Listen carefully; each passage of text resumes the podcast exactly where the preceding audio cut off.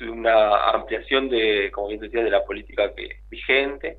En el caso de jubilados y pensionados, recordemos que eh, podían sacar hasta 400 mil pesos. Ese monto se amplió hasta 600 mil pesos en las mismas condiciones, es decir, 600 mil pesos en 24, 36 o 48 cuotas, con una tasa nominal anual del 29%. Eh, y en el caso de trabajadores y trabajadores en relación de dependencia, recordemos que también el monto eh, a, sacar hasta el momento era de 400 mil pesos, se amplió a un millón eh, en las mismas condiciones, 24, 36, 48 cuotas.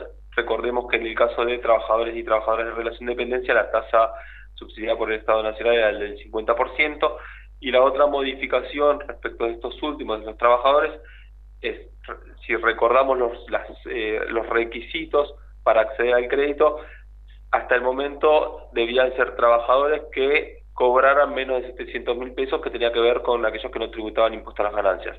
A partir de la modificación de, este tributo, ese, ese, piso de 700 mil pesos pasó a ser de 1.980.000 pesos, con lo cual también se amplía el universo de personas alcanzadas. Eh, eh, este dinero que se podría llegar a acceder, ¿para qué puede ser utilizado? En principio, eh, explico los dos mecanismos, digamos, distintos. en el caso de jubilados, se acredita directamente el monto, los 600 mil pesos se van a acreditar en su cuenta por eso cuando se acercan a sacarle crédito con, turno previo tienen que traer ese en su cuenta donde cobran los saberes jubilatorios. No, no se les pide, no se les eh, controla en, en qué van a utilizarlo. Sí, nosotros al momento de sacarlo hay eh, en los pasos de, la gestión del trámite les preguntamos eventualmente en qué lo van a utilizar, pero es simplemente a modo estadístico.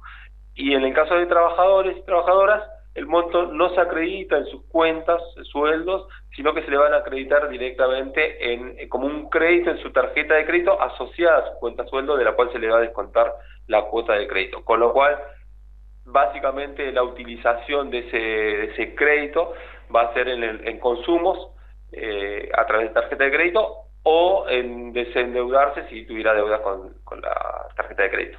¿Cómo hay que hacer? ¿Cómo tiene que hacer un jubilado o un trabajador para acceder a estos créditos? Eh, ingresar a página web. Muchos no manejan estas herramientas. Bueno, en tal caso, ¿qué es lo que deben hacer?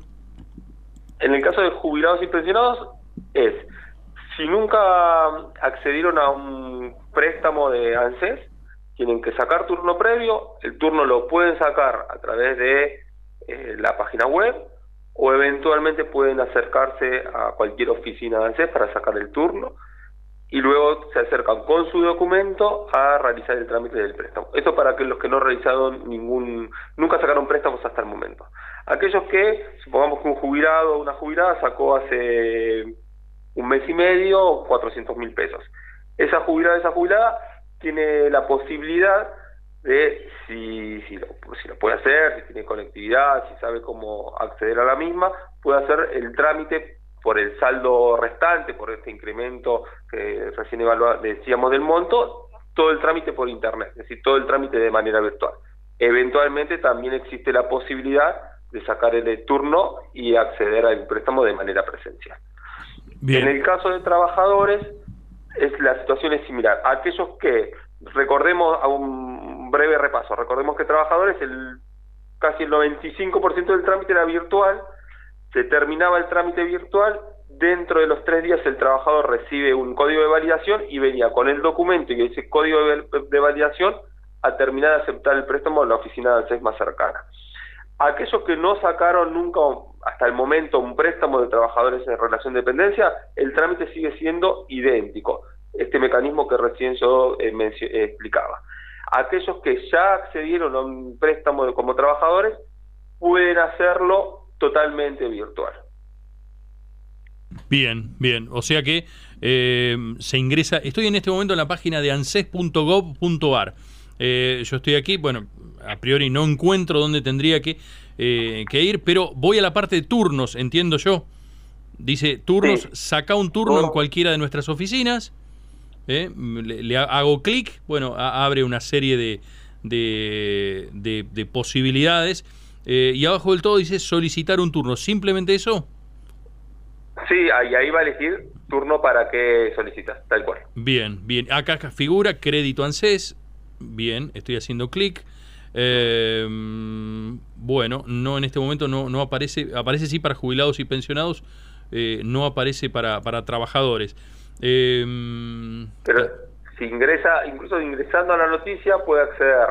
Ah, bien, a la, a la parte de, de noticias. eh, a, a la explicación de la ampliación de los créditos.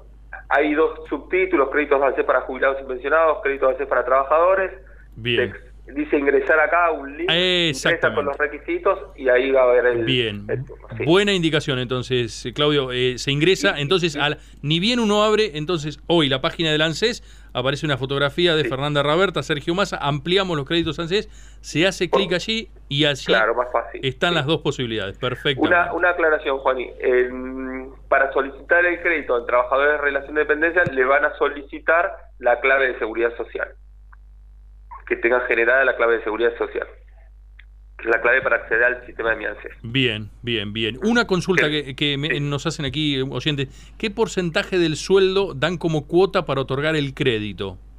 Eh, jubilados y pensionados no puede exceder la cuota del 30%, trabajadores de relación de dependencia la cuota no puede exceder el 20% de su Bien, remuneración. Bien, bien. Eso es importante tenerlo en cuenta. ¿eh? O sea, no es cualquier, por más que haya, haya, haya eh, montos establecidos máximos, no necesariamente uno eh, puede acceder a esos, a esos montos. Así es.